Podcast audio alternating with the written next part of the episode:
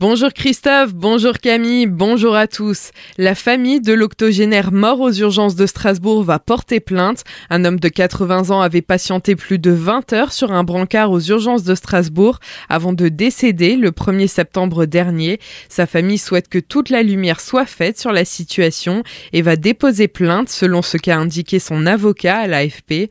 La veuve et les deux filles de l'octogénaire vont se joindre à l'action du parquet. Elle demande à ce qu'une enquête pour homicide involontaire volontaire contre X soit engagé. Les 111 élèves de Honenheim pourraient avoir une nouvelle école. Le regroupement des classes jusqu'ici séparées sur trois sites scolaires était une promesse de campagne en 2020. La construction d'une nouvelle école est finalement favorisée comme solution. Le scénario a été retenu fin août par le conseil municipal comme seule solution satisfaisante.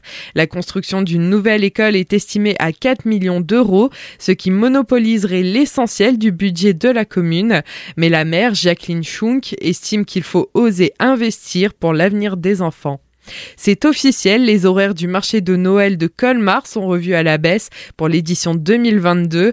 La décision a été prise en commun par les exposants et l'office de tourisme. Après l'interdiction des chauffages dans les chalets, le marché de Noël commencera plus tard et fermera plus tôt tous les soirs. Le marché gourmand de la cathédrale fermera en effet à 21h au lieu de 22h et tous les marchés de la ville ouvriront à 11h au lieu de 10h les lundis, mardis, mercredis et jeudis. Concernant l'ouverture, le marché de Noël de Colmar commencera le 24 novembre.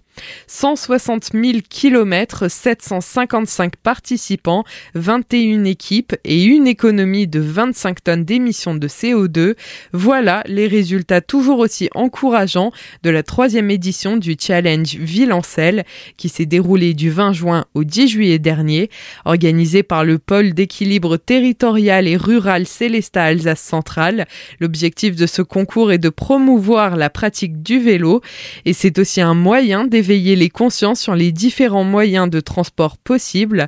Les précisions de Claude Chalère, vice-président du PETR en charge de la mobilité. 80% des déplacements font moins de 10 km et seuls 34% sont effectués à pied ou à vélo. Donc il y a une marge de progression énorme. Hein. On a un aménagement cyclable qui est assez important hein, au niveau du PETR. On est à peu près aujourd'hui à 120 km euh, d'aménagement cyclable, dont 80 en piste et 40 en bande cyclable le long de, de voies existantes. Et le PETR contribue à améliorer, à rajouter chaque année un certain nombre d'aménagements cyclables. On a un projet de vélostation à la gare multimodal de Célestat, où on pourra à terme louer des vélos, faire du petit entretien. Et puis, on a également des bornes de réparation. Hein. Il y en a huit qui sont réparties sur tout le territoire euh, du PETR. Les lauréats du challenge Villancelle de cette année sont les communes de Muttersolz, Rhino et Ebersminster.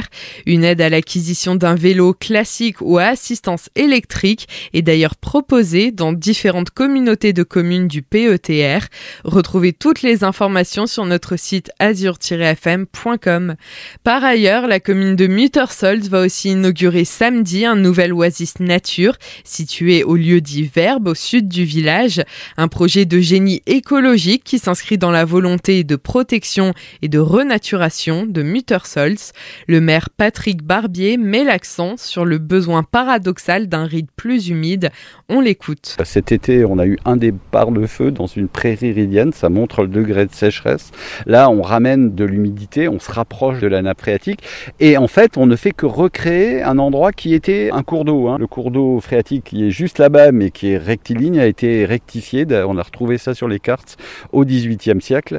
Et en fait, son ancien lit, c'était ici. Donc en fait, on n'a que recréé quelque chose qui existait déjà. Les 130 000 euros qu'ont coûté ce chantier ont été financés à 80% par la région Grand Est, l'agence de l'eau et un complément a été donné par la Fondation du patrimoine.